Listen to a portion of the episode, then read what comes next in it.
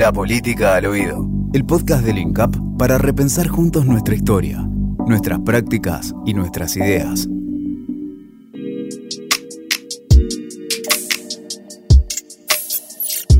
En América Latina conviven distintas cosmovisiones.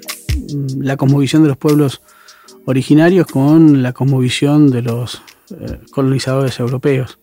Y eso también tiene una relación diferente con lo que es la Tierra.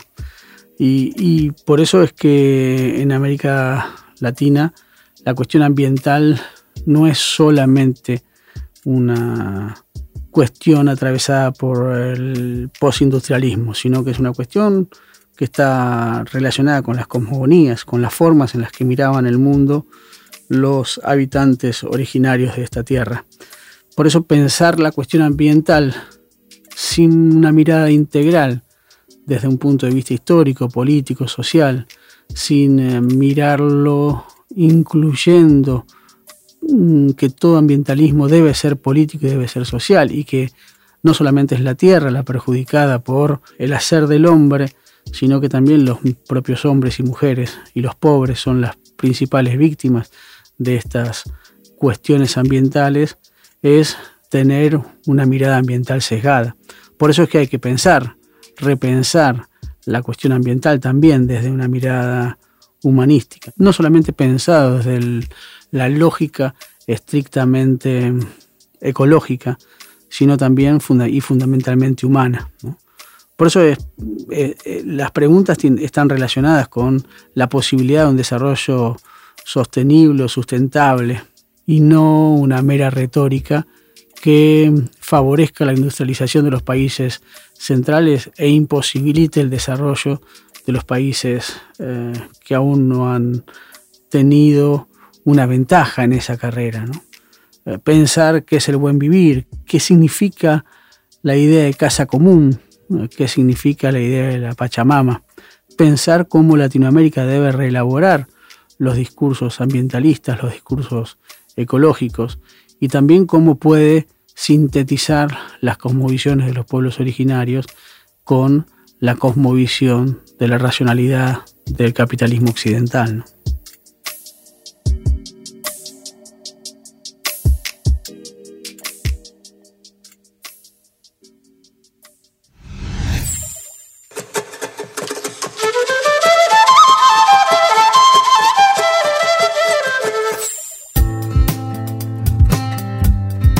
El ambiente es ese marco dinámico en un lugar y en un momento, que permite la plena interacción de todos sus componentes, desde el intercambio de materia y energía de los seres hasta la construcción de civilizaciones, moldeando hasta incluso su desarrollo.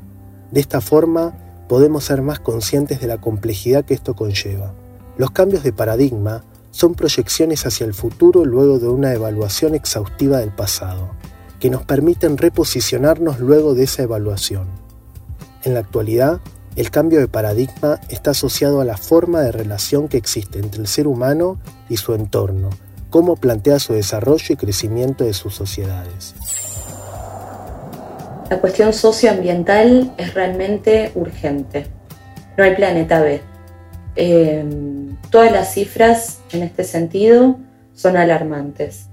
Eh, por mencionar una bastante eh, concreta y con, impacto, según el teólogo y filósofo ambientalista Leonardo Boff, ya para el año 2011 la demanda ejercida sobre el planeta por las sociedades para satisfacer las demandas de producción y consumo era del 170%, es decir, más de un planeta y medio. Claro que actualmente, más allá de las cifras, tenemos, estamos atravesando uno de los síntomas más evidentes del colapso de este sistema, que es la pandemia, ¿no? La, pandemia que estamos atravesando.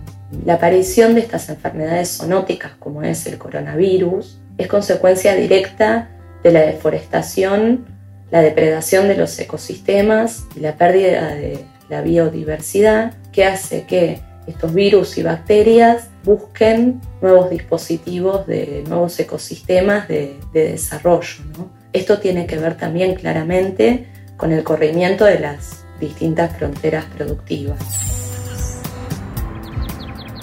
Hemos percibido en las últimas décadas un alto crecimiento tecnológico y económico, pero en contrapartida también obtuvimos mayor pobreza, contaminación, daños ecosistémicos, pérdida de biodiversidad, desigualdad e inaccesibilidad a esos nuevos aportes. Por ejemplo, la pérdida de biodiversidad puede observarse en los animales en peligro de extinción.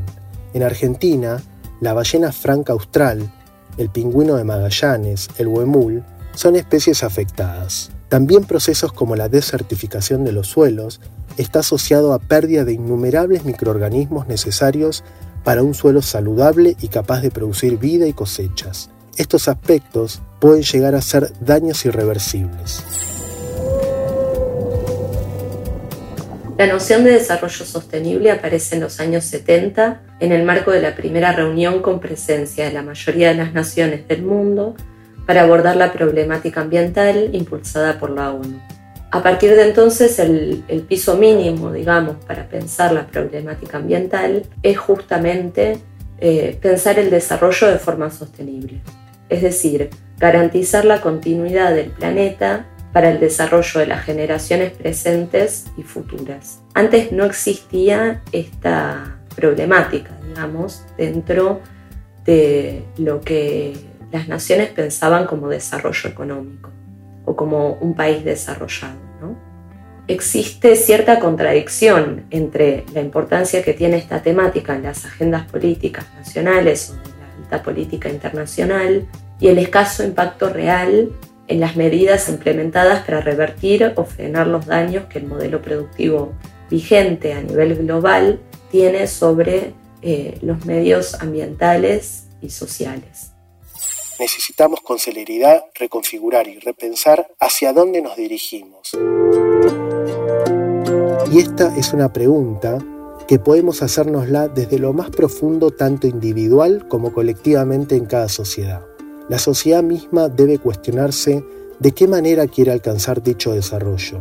La contracara del acortamiento de los tiempos en el supuesto progreso es la acelerada destrucción o irreversibilidad de procesos naturales, que no condicen con los avances de nuestra tecnología. Los tiempos de la naturaleza, en cuanto a autorregeneración, han quedado desfasados, y esto conlleva a que nuestro actuar debe ser urgente y ahora, para poder enlazar nuevamente los tiempos del ser y su entorno.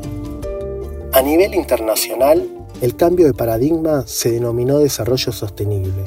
El mismo pretende solucionar las grandes problemáticas de la civilización actual poniendo énfasis en las áreas ambientales, sociales, políticas y económicas. El éxito de esta propuesta deviene cuando ninguna de las áreas avance en detrimento de otras. Las problemáticas actuales y sus avances no concuerdan con el avance científico y tecnológico de la cuarta revolución industrial, que en conjunto con la propuesta de desarrollo sostenible han prometido ese cambio de paradigma. Aquí, cuestionarnos sobre los hechos podría ayudar a sensibilizar y racionalizar hacia dónde queremos dirigirnos.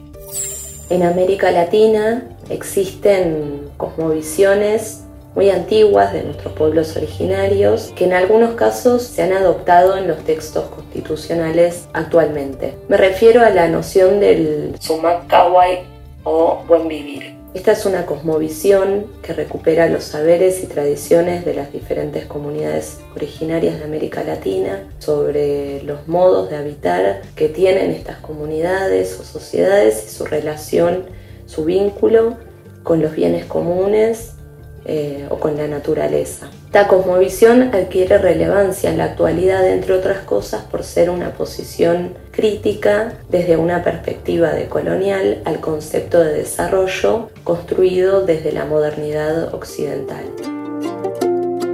El buen vivir surge como una alternativa a favor de la vida, de la biodiversidad y de la armonía con el ambiente, apoyando culturas alternas, diversas y adaptadas a cada espacio, brindándole un valor primordial a la diversidad cultural, incluida su relación con la naturaleza y sus formas de desarrollo. El buen vivir trata de recuperar los saberes y tradiciones de diferentes comunidades originarias, sobre los modos de habitar que tienen las sociedades y su relación con la naturaleza, donde la misma no es percibida como una fuente de recursos de la cual las personas hacen uso, sino como parte constitutiva del ser social. Y esto es justamente uno de los pilares constitutivos de esta cosmovisión. Integrar las sociedades con el ambiente significa utilizar los recursos disponibles en los lugares de residencia, utilizar formas de producción que no desestabilicen los equilibrios naturales, poder optar qué y cómo producir los alimentos y en qué momentos, poder elegir las acciones que mejoren sustancialmente el espíritu de la población y distribuir esos beneficios. En pocas palabras, vivir en armonía con la naturaleza.